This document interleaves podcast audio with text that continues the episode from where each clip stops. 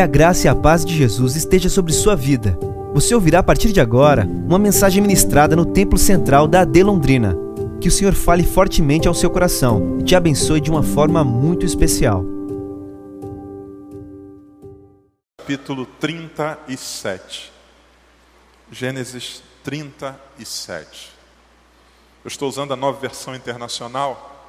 Eu quero ler com você do verso de número 1 até o verso de número 11 e depois o verso 31. Gênesis 37, versos de 1 a 11 e 31 também. A palavra do Senhor diz assim: Jacó habitou na terra de Canaã, onde seu pai tinha vivido como estrangeiro. Esta é a história da família de Jacó.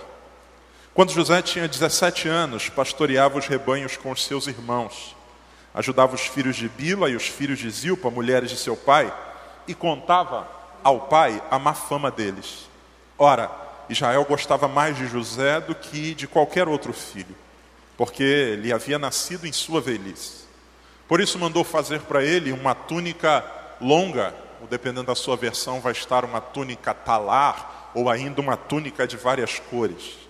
Quando seus irmãos viram que o pai gostava mais dele do que de qualquer outro filho, odiaram-no e não conseguiam falar com ele amigavelmente. Certa vez, José teve um sonho. E quando contou aos seus irmãos, eles passaram a odiá-lo ainda mais. Ouçam o sonho que tive, disse ele. Estávamos amarrando os feixes de trigo no campo, quando meu feixe se levantou e ficou em pé, e os seus feixes se juntaram ao redor do meu e se curvaram diante dele. Seus irmãos lhe disseram: Então você vai reinar sobre nós? Quer dizer que você vai nos governar? E o odiaram ainda mais por causa do sonho e do que tinha dito. Depois teve outro sonho e o contou aos seus irmãos. Tive outro sonho, e dessa vez o sol, a lua e onze estrelas se curvaram diante de mim. Quando o contou ao pai e aos irmãos, o pai o repreendeu e disse: Que sonho foi esse que você teve? Será que eu, sua mãe e seus irmãos viremos a nos curvar até o chão diante de você? Assim os seus irmãos tiveram ciúme dele. O pai, no entanto, refletia naquilo. 31. Então eles mataram um bode, mergulharam no sangue e mergulharam no sangue a túnica de José. E a mandaram ao pai com este recado: Achamos isso, veja se é a túnica de teu filho. Amém. Louvado seja o Senhor pela sua palavra. Uma das coisas mais fascinantes na Bíblia e que dá a ela ainda mais credibilidade é o fato dela expor a realidade humana como ela é. A Bíblia não se propõe, ou essa não é a proposta, mostrar o quanto os homens conseguem ser excepcionais. Muito pelo contrário. A história bíblica é a narrativa de como os homens são falhos mas como diante de um grande Deus, perfeito e poderoso, podem, por sua infinita graça, realizar coisas grandes. A Bíblia, em momento nenhum, tenta é, expor a realidade humana usando máscaras. E, basicamente, duas máscaras que são muito comuns, inclusive nos dias de hoje. A primeira máscara é a máscara mítica, que produz idolatria, e a segunda máscara é a máscara odiosa, ou do ódio, que produz repulsa. E aí deixa eu explicar um pouquinho o que, que eu penso vir a ser isso. A questão dessa máscara, que eu chamaria que a Bíblia poderia colocar, mas não coloca, essa máscara mítica, que pode produzir idolatria, é a ideia construída, ou uma história construída, a partir da fotografia de um bom momento. Porque o que é um mito? O mito nada mais é do que uma figura cristalizada no tempo e na história. O mito é desconstruído pela história, por isso, para mantê-lo intacto, é preciso cristalizá-lo no tempo. A Bíblia não faz isso.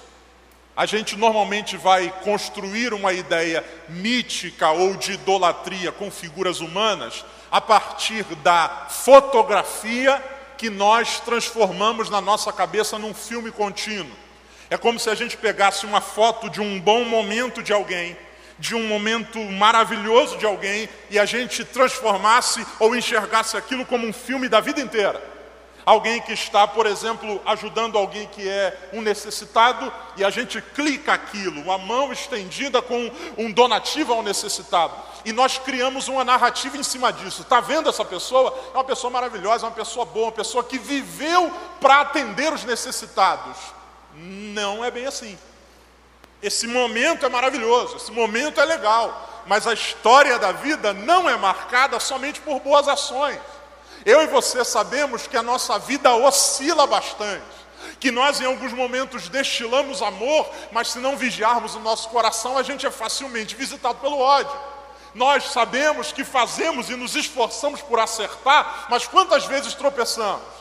Então a Bíblia não coloca uma máscara que a nossa sociedade muitas vezes coloca sobre figuras, que é essa máscara mítica que cria idolatria, transformando a fotografia num filme a fotografia de um momento bom.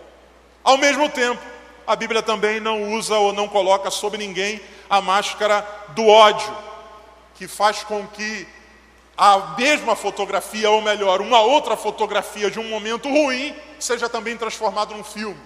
Porque assim como a foto de uma mão estendida ajudando alguém pode criar a ideia de que esse alguém que ajuda só ajuda, sempre ajuda e só vive para ajudar e ela está incorreta, da mesma maneira, a fotografia de alguém que muitas vezes está gritando com outro, está tendo um arrombo de revolta, alguém que está sendo movido por ira, pode também ser cristalizado. Dizer, está vendo, essa pessoa aqui só, só, é, só destila ódio. Essa pessoa aqui não tem nada de bom. Esse ser humano aqui nunca fez nada positivo na vida.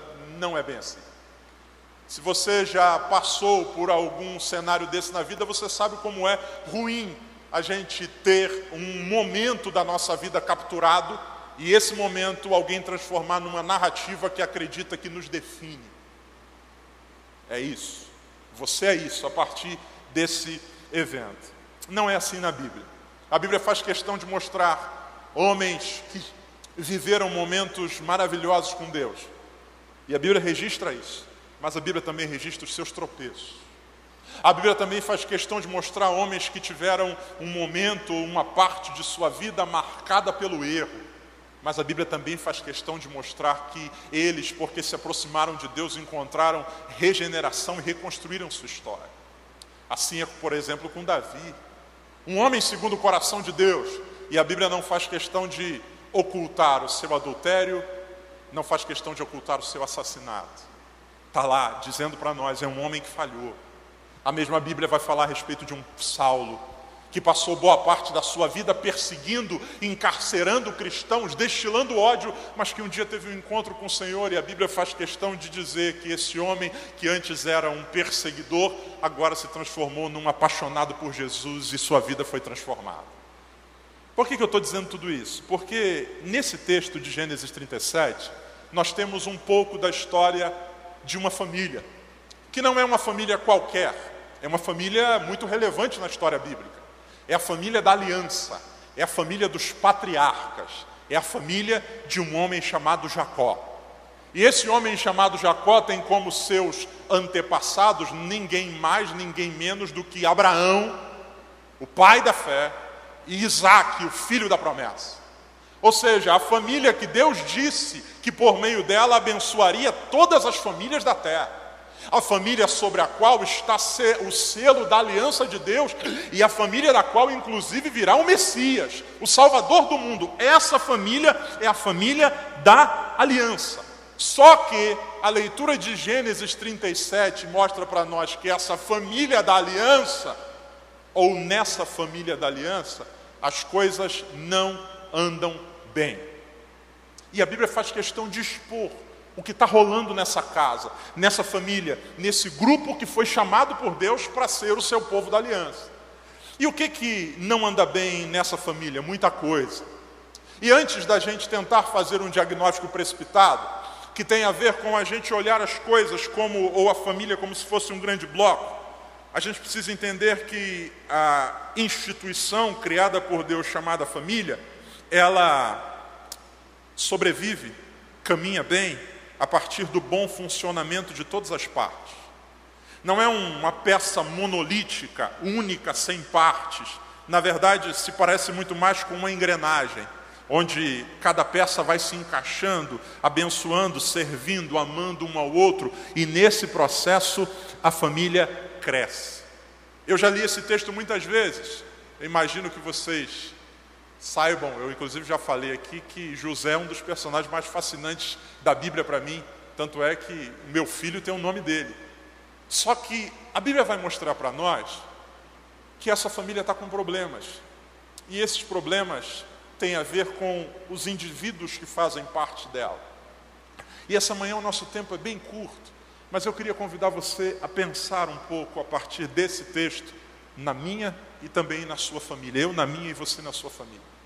Porque algumas vezes as coisas não andam bem, e esse fato de andar bem não tem a ver com o não desejo de Deus. A família que não anda bem é a família da aliança.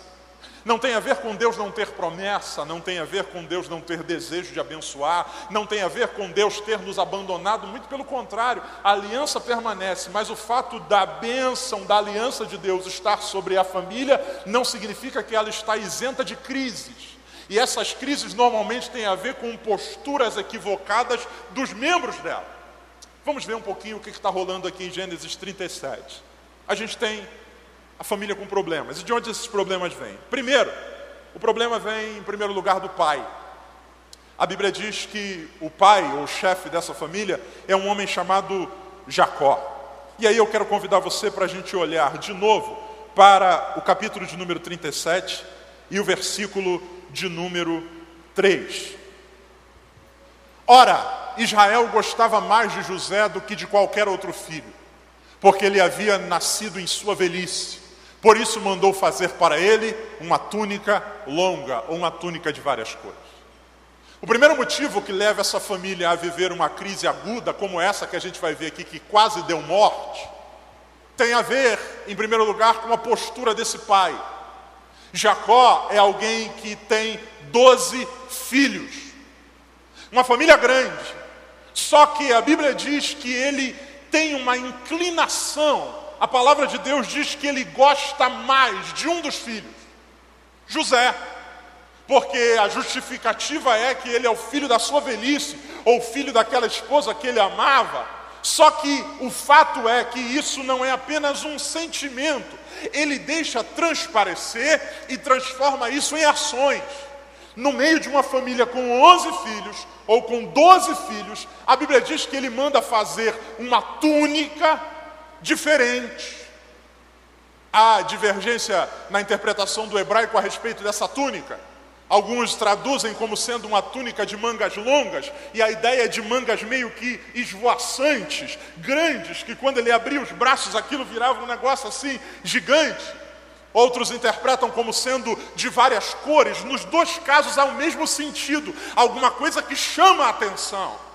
É como se o restante da família, todo mundo usasse bege e de repente para o garoto fosse dado uma camisa laranja, verde fluorescente. Chama a atenção. Um presente especial e que o diferencia dos demais. Esse pai chamado Jacó erra. E o erro de Jacó, ele é um erro complexo, porque tem a ver um pouco com a sua própria história. Jacó passou também pela experiência de ser um filho preterido, de ver o seu pai gostar de outro. Quando a gente lê Gênesis capítulo de número 26, a Bíblia diz que o seu pai tinha dois filhos, Esaú e Jacó. E a Bíblia diz que o pai gostava mais de Esaú, amava mais a Esaú do que Jacó. E olha que coisa louca. Esse rapaz, esse Jacó, que viu ou que via o pai ter o coração mais inclinado para outro filho em detrimento dele, quando se torna pai, ele reproduz exatamente aquilo que recebeu. Fui colocado em segundo plano. Se não fosse mamãe, talvez eu não estaria onde estou, porque é ela que orienta como ele acessa o pai. A bênção que Jacó recebe de seu pai só recebe por causa de um esquema. Ou seja, para conseguir ter a atenção do meu pai, eu precisei fingir que era o meu irmão. Esse homem que vive essa realidade do esquecimento, do ser preterido, quando ele se torna pai, e tem 12 filhos, a lógica talvez seria: ele vai agir diferente. Ele vai dizer para todos os filhos: vem cá, vocês nunca vão passar pelo que eu passei. Venham cá, meu pai me deixou em segundo plano, mas aqui nós somos uma família, todos são meus filhos e eu quero abençoar a todos. Mas a Bíblia diz que o homem que recebeu isso, transfere isso. E o que a gente vê nada mais é do que Jacó fazendo, ou causando dor, ou provocando nos outros filhos aquilo que um dia ele também sofreu.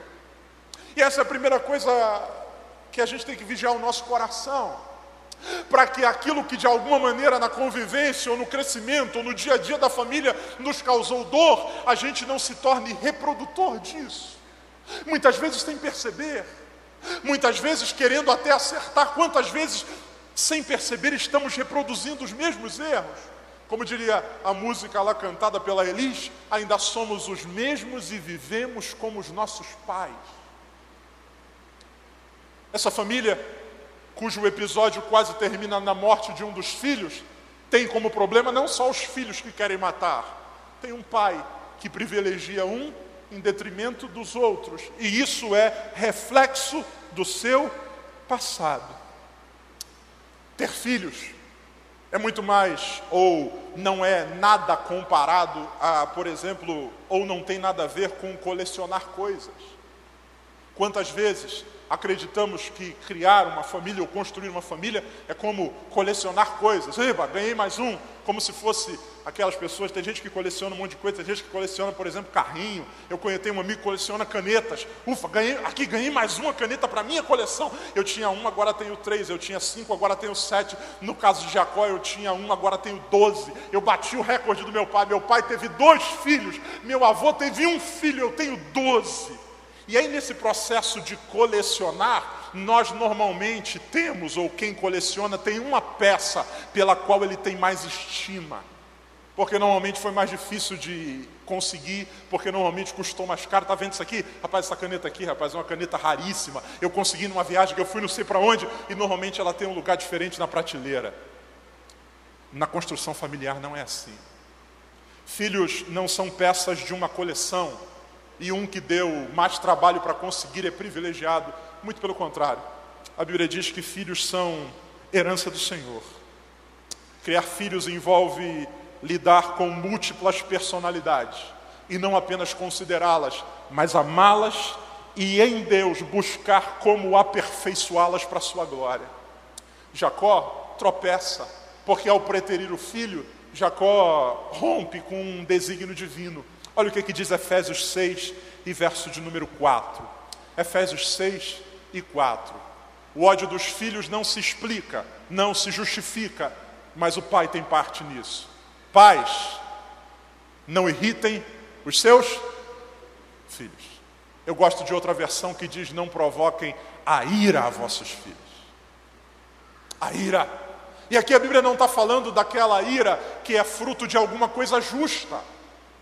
É lógico que uma criança diante de um doce e muitas vezes diante de um prato de cenoura vai preferir o doce. Se a gente dizer não vai comer a cenoura, pode ser que ela se irrite. Não é esse tipo de ira. É algo muito mais profundo, tanto que o texto diz antes, criem no segundo a instrução do Senhor, ou seja, é o contrário, é quando a gente deixa de criar na instrução do Senhor, quando a gente deixa de transmitir valores eternos, a ira surge. E é o que acontece aqui. Então, o primeiro caso que a gente tem, o primeiro problema, é de um pai que um dia foi preterido e, como o coração não foi tratado, ele também vai preferir um filho em detrimento de outros. Segundo problema dessa família são os filhos mais velhos, que a Bíblia vai dizer que eles são de fato problemáticos. O livro de Gênesis está cheio das suas, das suas peripécias. Mas uma coisa esses filhos fizeram: esses filhos, sabendo do coração do pai inclinado para José e do quanto eram preteridos por seu pai, eles transformam José no objeto do seu ódio. A lógica é: se nós eliminarmos esse moleque, a gente elimina o nosso problema. Papai o ama, papai o prefere, logo ele se tornou o nosso rival. Isso é muito louco, porque eles olham para José não mais como um irmão, eles olham para José como um objeto. Um objeto, isso fica muito claro na narrativa do texto. Quando ele se aproxima, a Bíblia diz que eles pegam e resolvem jogar numa cisterna. E jogam numa cisterna. E depois alguém diz assim: não, não vamos matar, não. Vamos fazer o seguinte: vamos obter algum lucro com ele. E a Bíblia diz que eles vendem o irmão como se fosse uma mercadoria. Irmãos que permitem que essa relação estremecida com o Pai, eles permitem que o coração seja cheio de amargura. E a Bíblia diz que a amargura, ela é uma raiz que vai brotando e vai contaminando tudo que está ao redor. Você em algum momento já se percebeu, por causa da sua dificuldade de relacionamento com alguém, odiando tudo aquilo que a outra pessoa tem? É alguém que nos fez mal, alguém que a gente não gosta, alguém que a gente tem algum tipo de rixa, e a gente passa a não gostar de tudo que vem daquela pessoa, ela passa a encarnar o nosso problema. É alguém que, por exemplo, não gosta da fulana de tal e passa a odiar o filho dela de três anos. A gente olha e diz que moleque do capeta, que moleque do satanás, olha que moleque terrível. A criança não tem culpa de absolutamente nada. Aquele menino está brincando como outra qualquer, mas a gente projeta nele o ódio da pessoa que nos feriu. Eu tenho aqui um pai que pretere, eu tenho um pai que deixa os filhos de lado e privilegia um, e eu tenho filhos, filhos que vão transferir esse ódio da rejeição para o irmão, acreditando que de alguma maneira, eliminando, isso pode facilitar um pouco mais da vida deles. A lógica é: já que papai não nos ama, nós vamos tirar de papai aquilo que ele mais ama. Eu vou repetir: já que papai não nos ama, nós vamos tirar de papai aquilo que ele mais ama. É um desejo de vingança que esses rapazes vão desenvolver no seu coração. E uma vez que isso se estabelece, a gente deixa de ter uma família. A gente passa a ter agora apenas um grupo, unido por motivos que não são bons.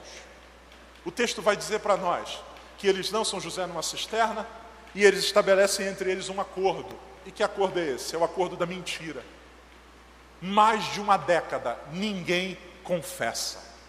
Um preservando o outro, um tentando salvar a pele do outro. A relação aqui não é mais familiar, a relação é de uma quadrilha, onde um acoberta o erro do outro.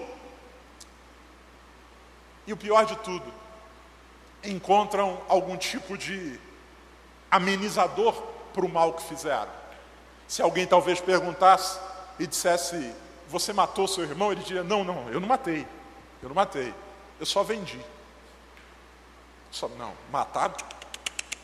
Até pensamos, mas Deus nos livre disso. Matar eu nunca matei, não, graças a Deus não fiz isso, mas a gente vendeu.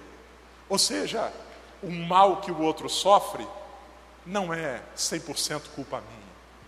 Quanta gente vive assim, amargurada, terrível. E eu termino mostrando um terceiro elemento, que também tem problema. Um moço chamado José. José não é um santo, José não é alguém admirável na perspectiva de inerrância. José também tem os seus problemas.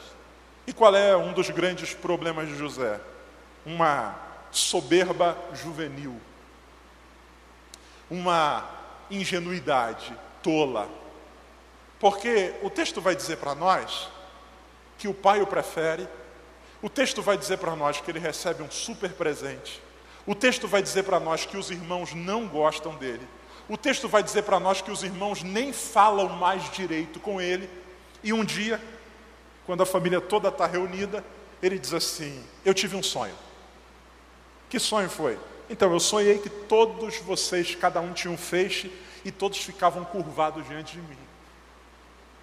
Isso não é um sonho de um garoto de três anos de idade, é um sonho de um rapaz de 17. O mínimo de discernimento José precisava. A Bíblia diz que ele contou o primeiro sonho e os irmãos ficaram enfurecidos. Só que o texto diz que não termina aí. Ele tem um segundo sonho e ele também conta esse sonho. Para os irmãos, ao ponto de se transformar numa ira absurda. E aí eu quero convidar você para a gente ler Provérbios, capítulo 20, verso de número 5. O que faltou para José foi discernimento. Olha o que, que o texto diz: os propósitos do coração do homem são águas profundas. Eu não consigo saber tudo o que se passa com você, nem com quem está muito perto de mim, mas quem tem discernimento consegue trazer à tona. Dá para saber quando a gente é amado. Dá para perceber quando a gente está causando uma tensão. Dá para perceber quando muitas vezes aquilo que a gente vai falar, a gente sabe que vai colocar mais gasolina no negócio. José é alguém que é tomado por esse sentimento. José é alguém que não discerne. Eu estou no meio de um, de um paiol. Se eu acender aqui um isqueiro, isso explode. Muito pelo contrário, ele vai contar mais ainda. E aí tem uma coisa que eu não sei se se aplica no contexto cultural da época, mas que para mim faz algum sentido, pelo menos no nosso contexto. A Bíblia diz que quando José vai encontrar seus irmãos no campo, num dia comum de trabalho, ele vai com a túnica de várias cores. Eu não sei se na sua casa é assim, mas lá em casa tem roupa de ficar em casa e roupa de sair. Na sua casa é assim também? Tem umas roupas que a gente usa para ficar em casa, outras para sair. José vai encontrar os irmãos com a super túnica. Quando os irmãos vêm de longe, naquela paisagem monocromática do deserto, um ponto colorido, o coração ferve. Por que, que eu estou dizendo isso a vocês essa manhã? Porque eu creio, sem dúvida alguma, que Deus tem planos maravilhosos para a nossa família. A herança que o Senhor, ou a aliança que o Senhor fez com Abraão, ela se estende a nós, porque a Bíblia diz que seriam benditas todas as famílias da terra. Isso envolve eu e você em Londrina em 2021. E muitas vezes nós não desfrutamos de tudo aquilo que Deus tem para nós e para a nossa família, não é porque o diabo é furioso, ele sempre foi furioso. É por muitas vezes nós estarmos adotando posturas que sejam inadequadas. Muitas vezes, sem perceber, estamos transferindo heranças que a gente deveria, na verdade, deixar para trás. Olha o que, que diz Romanos 14 e o versículo de número 22. Assim, seja qual for o modo de crer a respeito dessas coisas, que isso permaneça entre você e Deus. Feliz é o homem que não se condena naquilo que aprova. Olha o que, que Paulo está dizendo.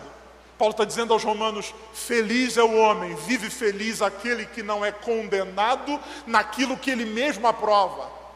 Qual é a maior dor de sua vida? Não, a maior dor é que eu vi meu pai me deixar de lado, o tratamento comigo era diferente, eu me sentia deixado de lado, eu me sentia excluído, e você condena esse comportamento, condeno, foi ruim, foi terrível, eu trago marcas em mim, e agora que você é pai, muitas vezes se condena naquilo que aprova. Muitas vezes reproduzimos aquilo que a gente sabe que nos fez muito mal, e quantas vezes, sem discernimento, caminhamos reproduzindo isso de maneira contínua. A Bíblia vai dizer para nós que José, ele muda a história de sua família. Muda a história de sua família por quê? Porque, em primeiro lugar, José trata igualmente os seus dois filhos. José é um filho de Jacó que não tem herança. Quando você olha para o mapa das doze tribos de Israel, você não vai encontrar o nome de José. Por quê, pastor?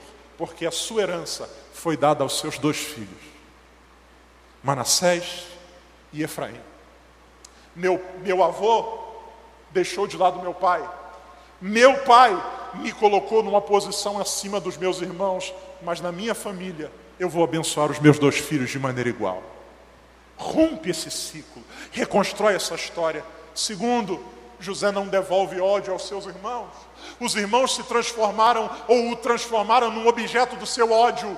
A nossa vida é ruim por causa de José. José vê os irmãos o jogando na cisterna e o vendendo para o Egito, mas José não estabelece a lógica de que minha vida é o que é por causa dos meus irmãos. O que ele diz é: vocês tentaram mal, mas o meu Deus transformou em bem, por isso eu quero abençoar vocês. Em terceiro, José não estabelece uma relação de distanciamento com os irmãos. Então tá bom, vamos fazer o seguinte: eu até esqueço o que ficou para trás, mas vocês lá e eu aqui, não quero nem ver vocês pintados de ouro. José entende que a bênção de Deus sobre sua família envolvia a unidade. E por isso, os irmãos que o fizeram tanto mal, a Bíblia diz que ele os trouxe para morar no Egito.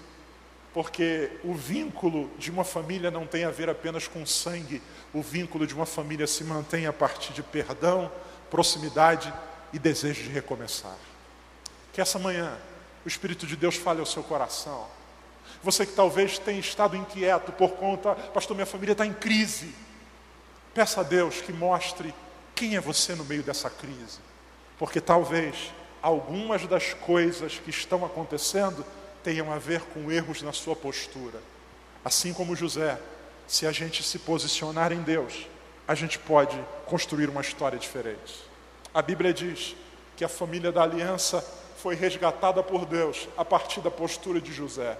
Esse moço, curado em Deus, foi instrumento de bênção para sua casa. Posso ouvir um amém? Sentado como você está, feche seus olhos.